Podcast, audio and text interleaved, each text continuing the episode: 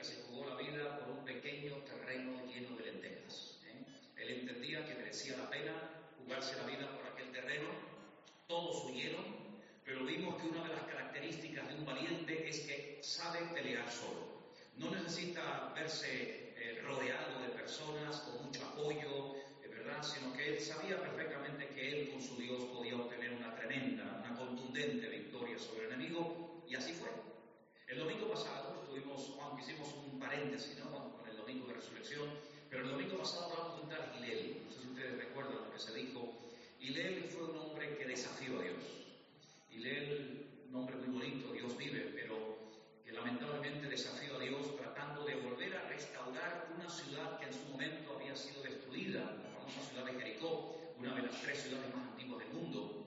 Y dice la Biblia que ese hombre quería volver a convertirla en ciudad, pero no solamente una ciudad habitada con casas y con escuelas, etcétera, sino un centro de idolatría, ¿eh? un centro de paganismo, como fue en su día y todos conocemos el resto de la historia, como pagó un altísimo precio, sus hijos murieron, el primogénito, el primero y el último. Y vimos cómo hay personas que a veces por locuras que hacen en la vida y por objetivos y por negocios que se emprenden, que emprenden y sin consultar con nadie, muchísimo menos con Dios, pueden llegar incluso a perder su propia vida, sino la vida de su propia familia. Lo que más valor tiene un hombre en la vida después de su salvación y de su conversión es su propia familia. Y la pregunta que hacíamos es, ¿estás cuidando de tu familia? o tu familia está tratando de cuidarte a ti. Dijimos que hay personas que se mantienen firmes, no porque sean hombres o mujeres espirituales, sino por la cantidad de personas que están orando por él o por ella. Y dijimos que a veces hay cosas que es mejor no hacerlas si el precio a pagar es perder tu familia. Y vas a tener solamente una familia en esta vida, así que la cuidas y la proteges o la podrás perder y el daño será irreparable. Te recuerdo un versículo que dice que en la vida los tropiezos, los, problemas, siempre vendrán. Dice, pero hay de aquel, hay de aquel que haga tropezar a uno de estos pequeñitos. Dice, mejor le hubiera sido atarse una piedra de molino al cuello y tirarse al mar que un padre haberle hecho daño a hijo o a una hija y haberlo marcado para toda la vida.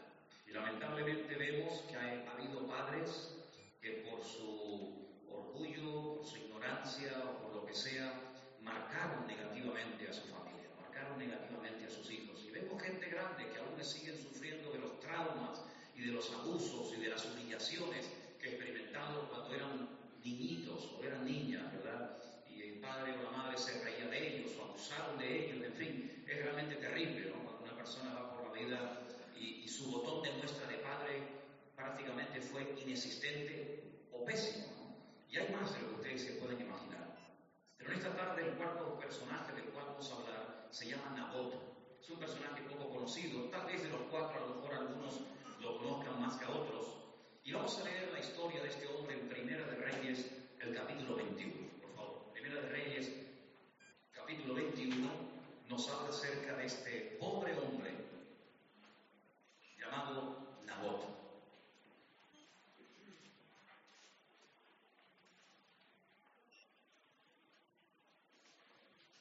Voy a comenzar a leer a partir del versículo 1 para familiarizarnos un poco con la historia y después hablaremos no solamente de Nabot, sino de otros personajes que también aparecen en, en el relato, en la historia. ¿Lo tienen ya? Si no, lo vamos a poner ahí en la pantalla para que ustedes puedan seguir la lectura. Pasadas estas cosas, aconteció que Nabot de Jezreel tenía allí una viña junto al palacio de Acab, rey de Samaria. Y Acab habló a Nabot diciendo, dame tu viña para un huerto de legumbres, porque está cercana a mi casa, y yo te daré por ella otra viña mejor que esta. O si mejor te pareciere, te pagaré su valor en dinero. Nabot respondió a Acab, guárdeme el Señor de que yo te dé a ti la herencia de mis padres. Y vino Acab a su casa triste y enojado por la palabra que Nabot de Jezreel le había respondido diciendo, no te daré la heredad de mis padres. Y se acostó en su cama y volvió su rostro y no comió. Y vino a él su mujer Jezabel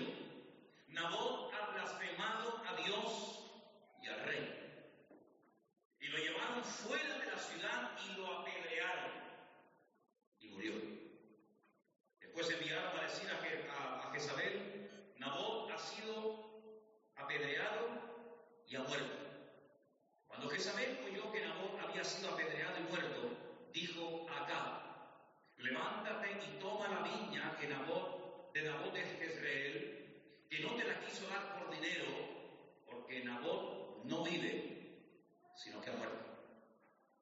Y oyendo acá que Nabot era muerto, se levantó para descender a la viña de Nabot de Jezreel para tomar posesión de ella.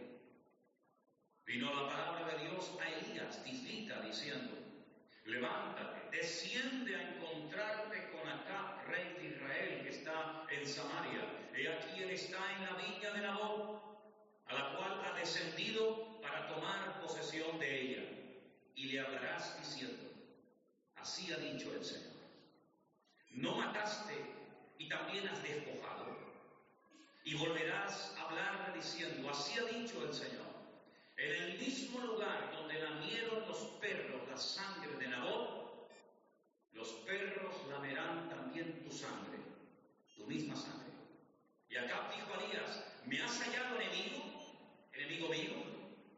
Él respondió, te he encontrado porque te has vendido a hacer lo malo delante de Dios.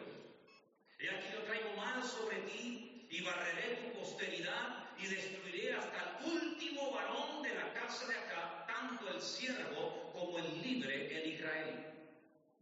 Y pondré tu casa como la casa de Jeroboam, hijo de Nabat, y como la casa de Baasa, hijo de Ahías, por la rebelión con que me provocaste a ira y con que has hecho pecar a Israel. De Jezabel también ha hablado el Señor diciendo, los perros comerán a Jezabel en el muro de Jezreel. Y el que de acá fuere muerto en la ciudad, los perros lo comerán, el que fuere muerto en el campo, lo comerán las aves del cielo. Verso 25. A la verdad, ninguno fue como acá, que se vendió para hacer lo malo ante los ojos del Señor, porque Jezabel lo incitaba. Y él fue en gran manera abominable, caminando en pos de los ídolos conforme a todo lo que hicieron los amorreos, a los cuales lanzó el Señor delante de los hijos de Israel.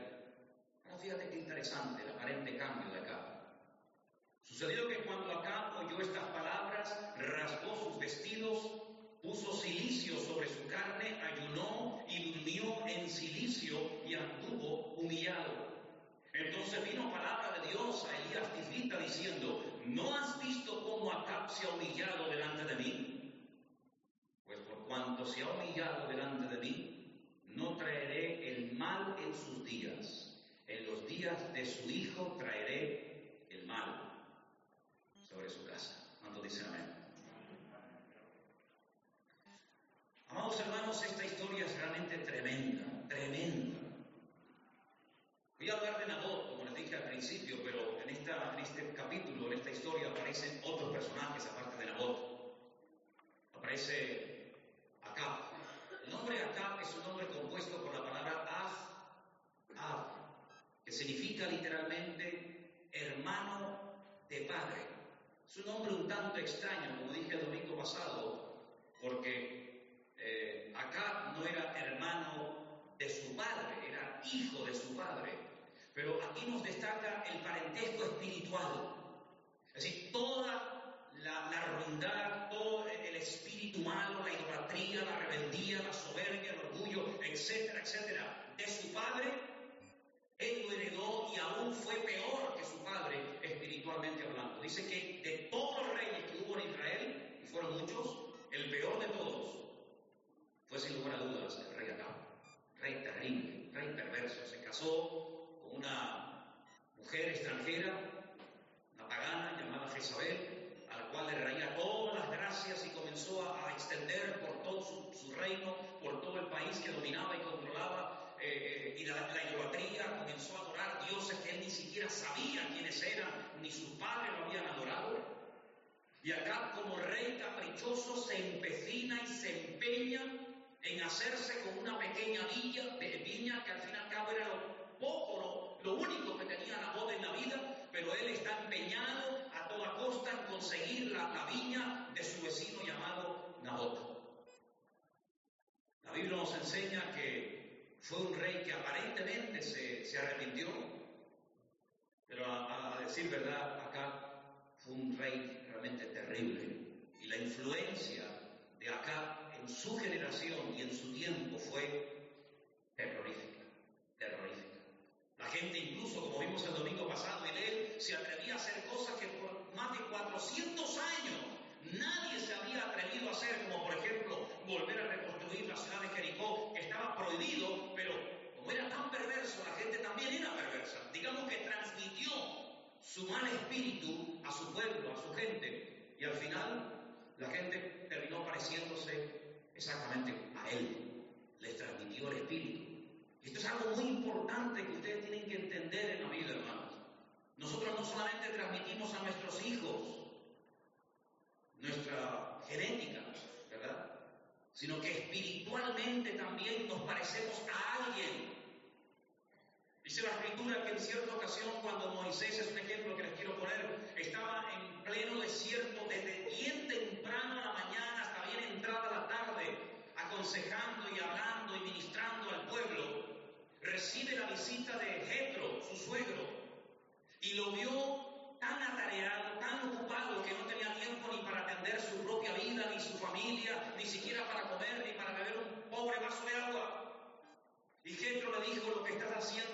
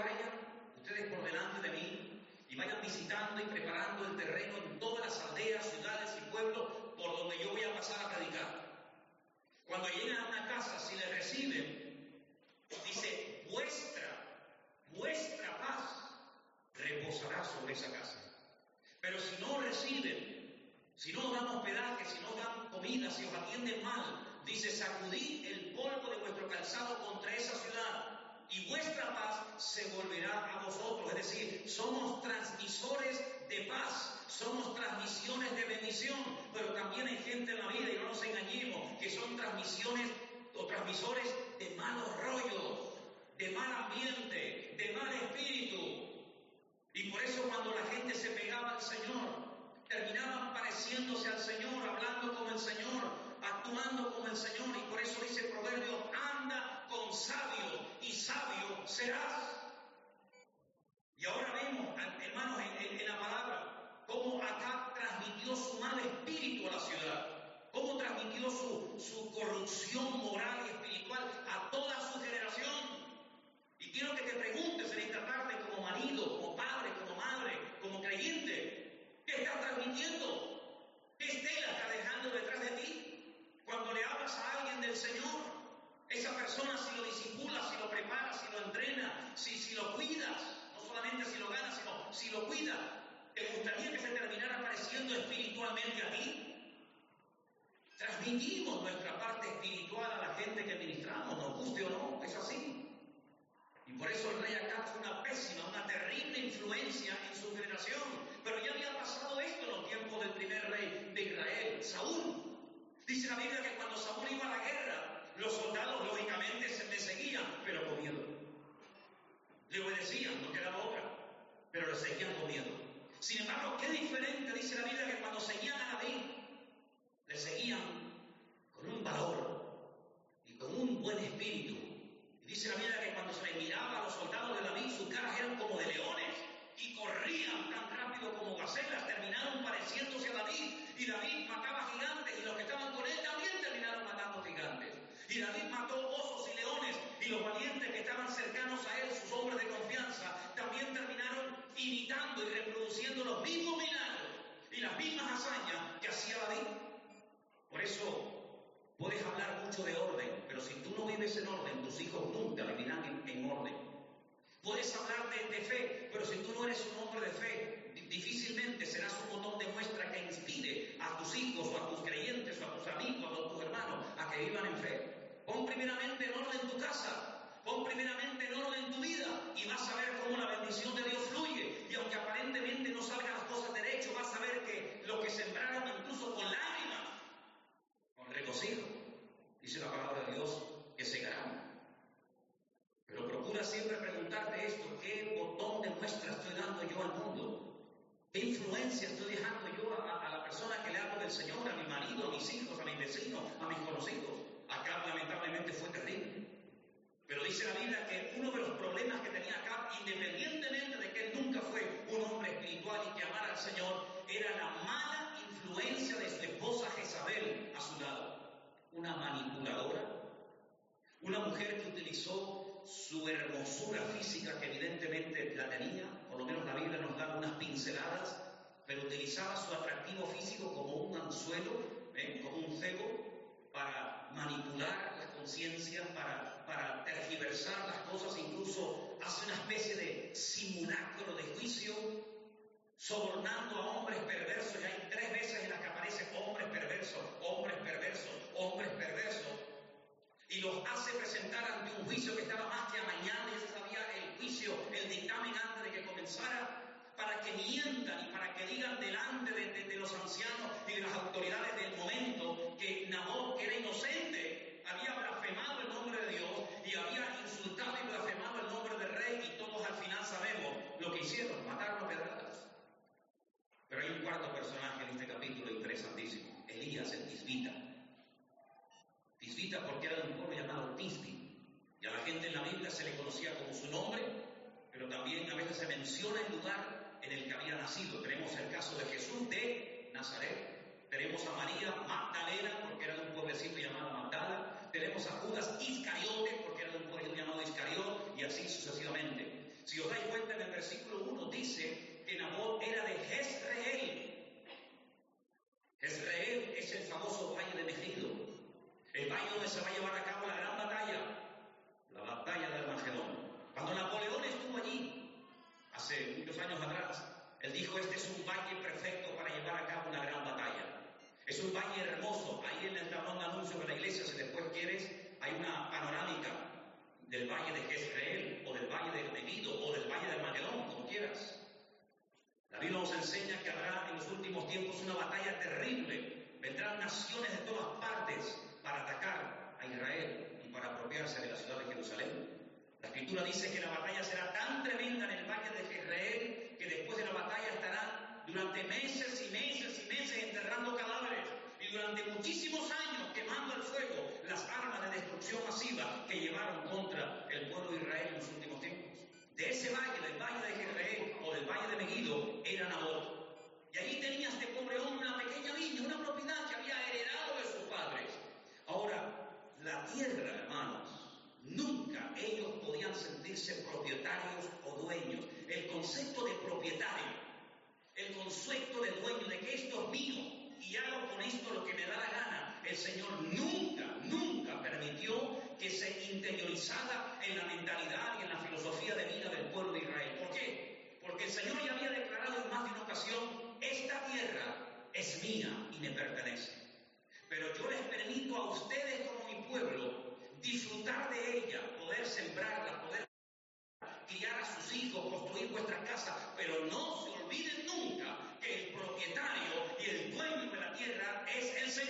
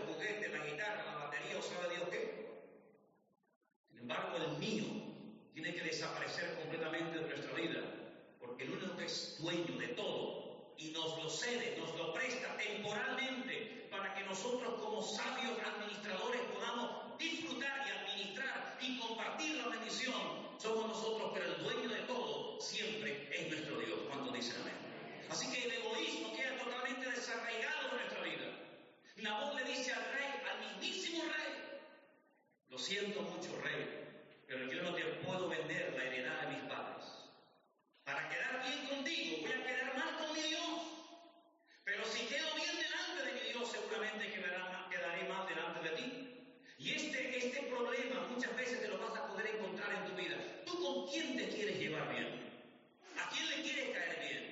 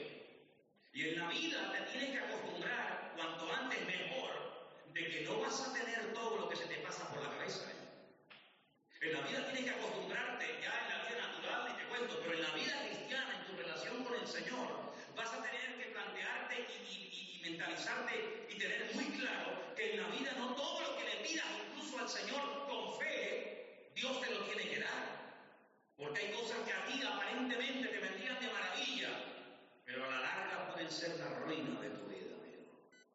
Y es mejor llorar un día o una semana que llorar toda una vida.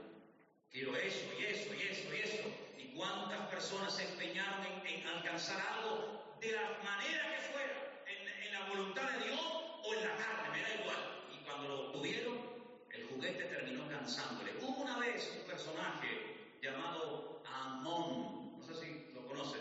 Es uno de los hijos del rey David. David tuvo un montón de hijos. Uno de ellos se llamó Amón. Dice la Biblia que se enamoró de una hermanastra llamada, llamada Tamar, cuyo nombre significa palmera. ¿Y saben qué? Dice que se enamoró de ella y dice que estaba hasta enfermo, enfermo aparentemente de amor, de amor, de amor o de pasión. Quieres conseguir el juguete, ¿no? Dice la Biblia que él fingía que estaba enfermo y estaba chica, iba y lo servía y lo atendía, pero él un día dice que echó a todos los criados y a todos de la casa y cuando la chica entró a servir a, su hermanastro, dice que asió de ella, la forzó y la violó. Y cuando ya consiguió lo que quería, dice que el odio con el que la odió fue mayor que el amor con el. Porque el amor no es apropiarse a la fuerza de lo que quiero. El amor es sufrido.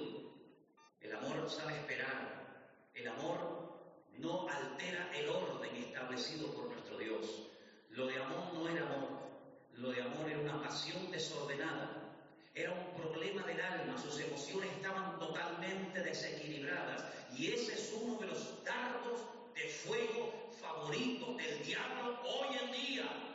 Utilizar tus emociones, utilizar la parte anímica, el que no te salgan las cosas como tú querías que te salieran,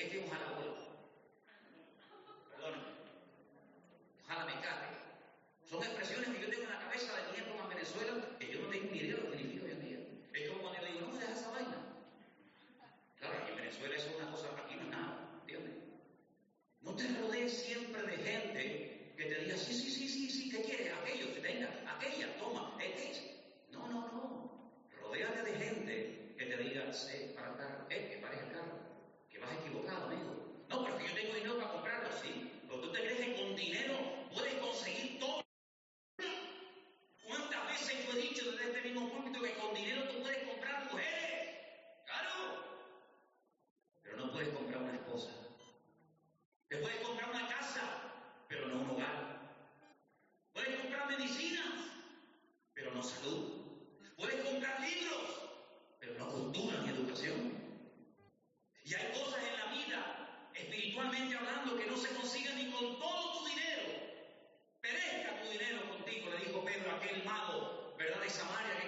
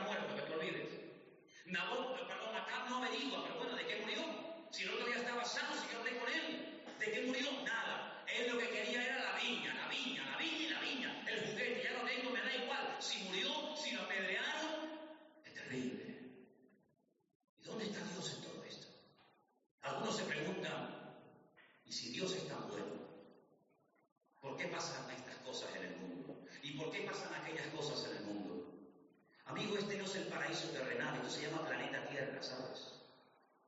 Y el Señor le dio al hombre la capacidad de administrar, de gobernar, de dirigir las naciones. Él dio leyes, estatutos, principios, Él enseñó principios morales, principios espirituales. Él dijo lo que se tiene que hacer para que no haya crisis económica en ninguna nación de la tierra. Está claramente en la Biblia. Él estableció lo que tenemos que hacer en la familia para que haya bendición. Él dijo claramente lo que hay que hacer para ni envidia, ni celos, ni homicidio, ni borrachera, ni cosas por el estilo, pero no le han hecho caso. Muy bien, yo he dicho lo que tienen que hacer, yo les he dicho, amados los unos a los otros. Y ustedes como que malinterpretaron mis palabras y entendisteis que dije, armaos los unos contra los otros. Por lo tanto, no es que Dios mande tragedias, es que ustedes con la sabiduría que yo les he dado y con el libre albedrío,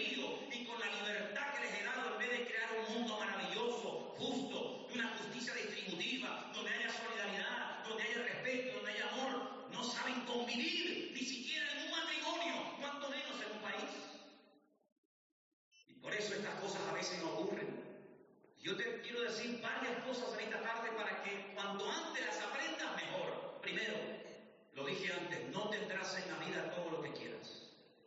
No. Nuestra actitud tiene que ser decir, Señor, solamente quiero tener en esta vida lo que tú quieras darme. Si hay algo que yo quiero hacer, un sueño que tengo, una ilusión que tengo, algo que ya yo haría ahora mismo si pudiera, si no es tu voluntad, arráncalo de mí mismo ahora mismo. Aunque tenga que patalear, aunque tenga que llorar, yo sé que hay ninguna disciplina, dice el libro hebreo, al tiempo presente es causa de gozo. Pero dice la Biblia que siempre, cuando Dios me trata, siempre hay fruto y bendición y vida eterna en el Señor. ¿Cuánto dice? Así que a veces tenemos que decir a un hijo, no hijo, no, no, más caramelo no, ya llevas, ya llevas medio kilo de golosina.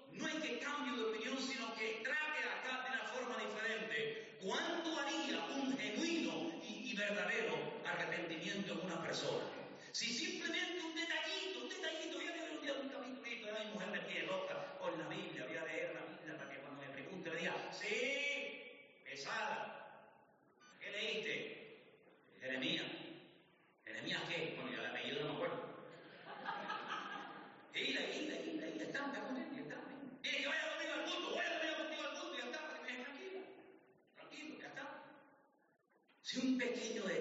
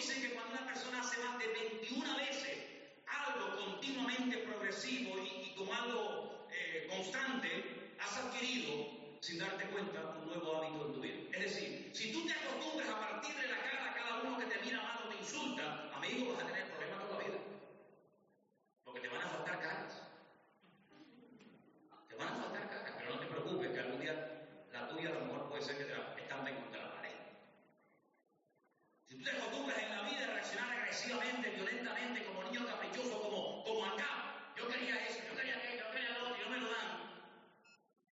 No dice la Biblia, encomienda al Señor tu camino, confía en Él y Él hará. Estamos dispuestos a esperar en Dios, hay gente que no. Hay gente que no está dispuesta a esperar ni un minuto en Dios. Estamos dispuestos a sufrir incluso a veces injusticia. Miren la lectura que se ha ido esta tarde, yo quiero que volvamos a ella. ¿Dónde estaba? Pedro, efectivamente, primera de Pedro. Si ustedes prestaron atención, generalmente las lecturas que yo pido que lean aquí antes del mensaje guardan relación con lo que después yo voy a hablar. Y mira qué interesante, Pedro dice, hermanos, amados míos, no te sorprendas del fuego de prueba que os ha sobrevenido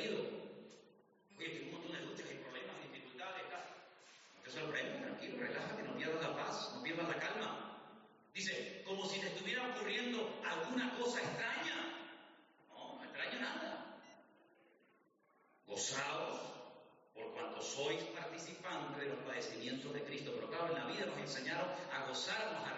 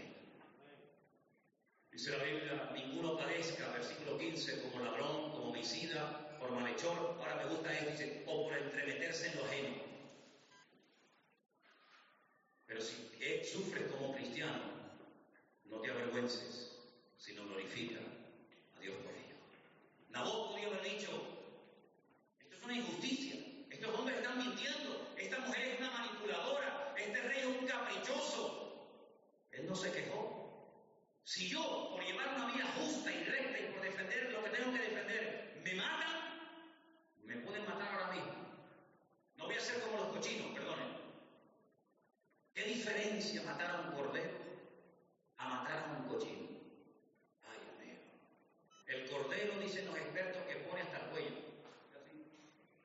Calladito. Por eso dice la Biblia que como cordero fue llevado al matadero y no abrió su boca. Pero yo no sé lo que le pasa al cochino, al chancho, al cerdo. ¿Cuántos nombres tiene este bicho? No? Que cuando sabe que lo van a matar, ay, adiós. Sácalo de la cuadra y ponlo encima de la mesa como se hacía antaño. Oye, ya tienes que echarle valor y fuerza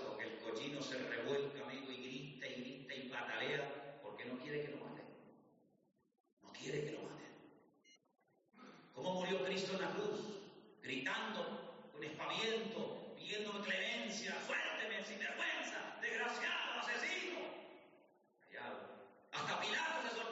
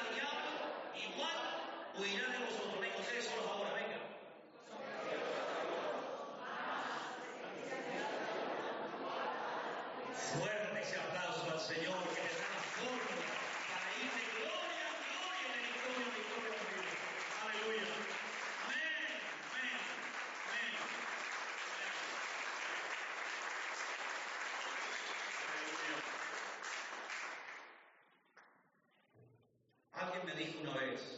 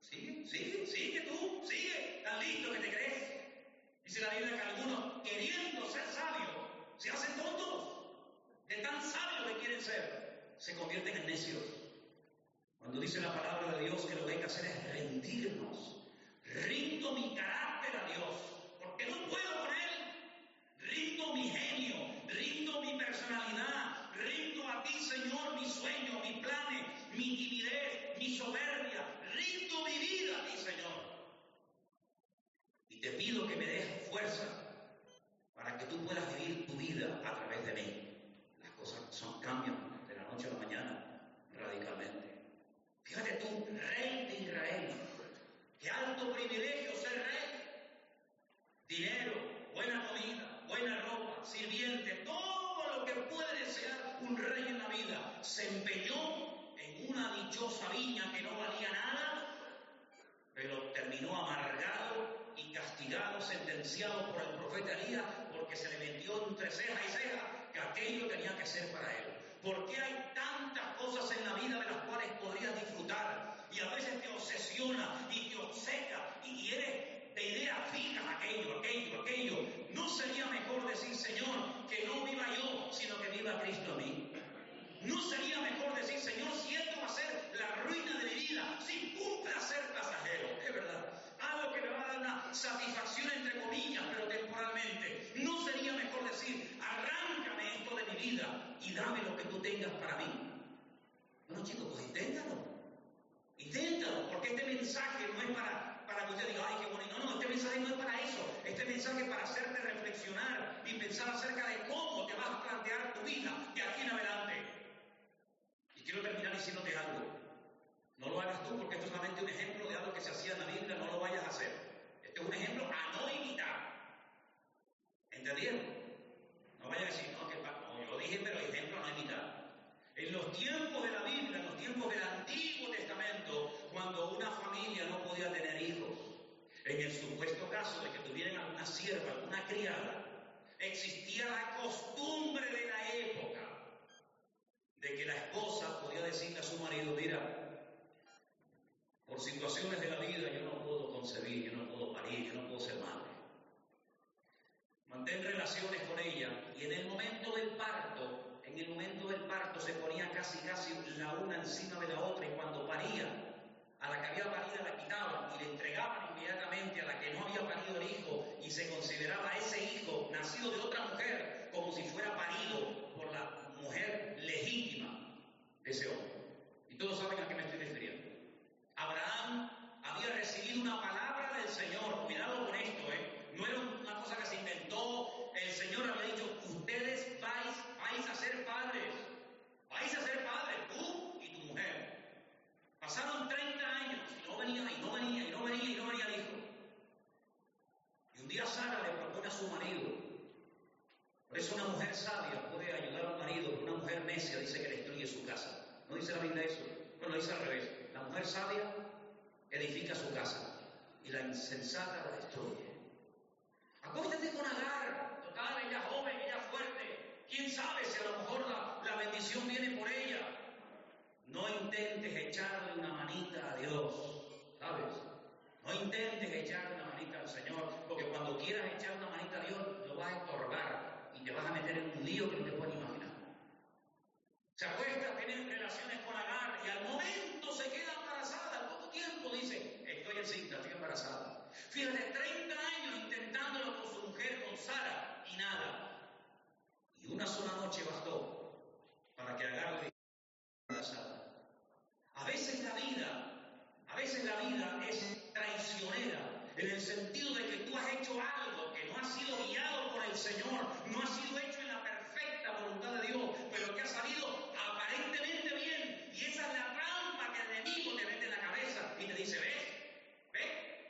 la verdad y nadie se enteró y salió la cosa bien. Y no pagaste lo que ah, tenías que pagar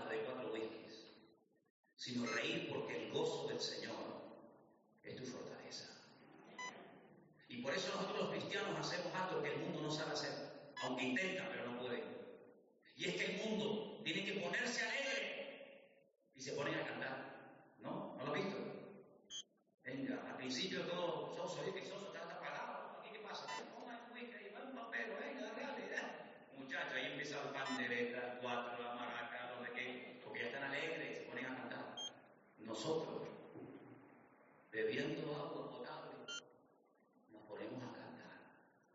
Porque no cantamos para estar alegres, sino que como estamos alegres, nos ponemos a cantar. El mundo no canta porque no está alegre, porque no sabe lo que es alegrarse en Dios, porque la alegría no depende de lo que tengo, sino de lo que soy. Acá no era nada, era rey, era grande ante los hombres, pero ante Dios Nabot murió como aparentemente un bobo, un, hombre que no fue sabio, pero Nabot en este momento, te lo puedo asegurar, con la Biblia en la mano, Nabot está en la presencia del Señor alabando a Dios. Y acá sabe Dios dónde está.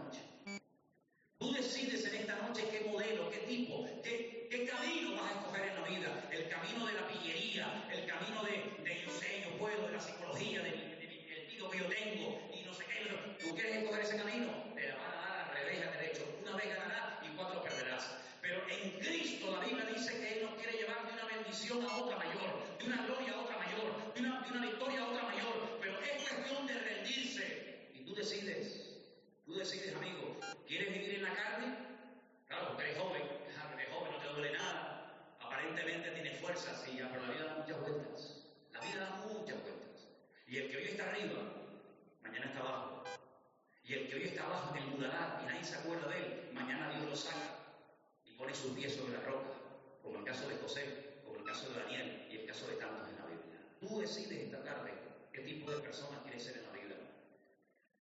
¿Estás dispuesto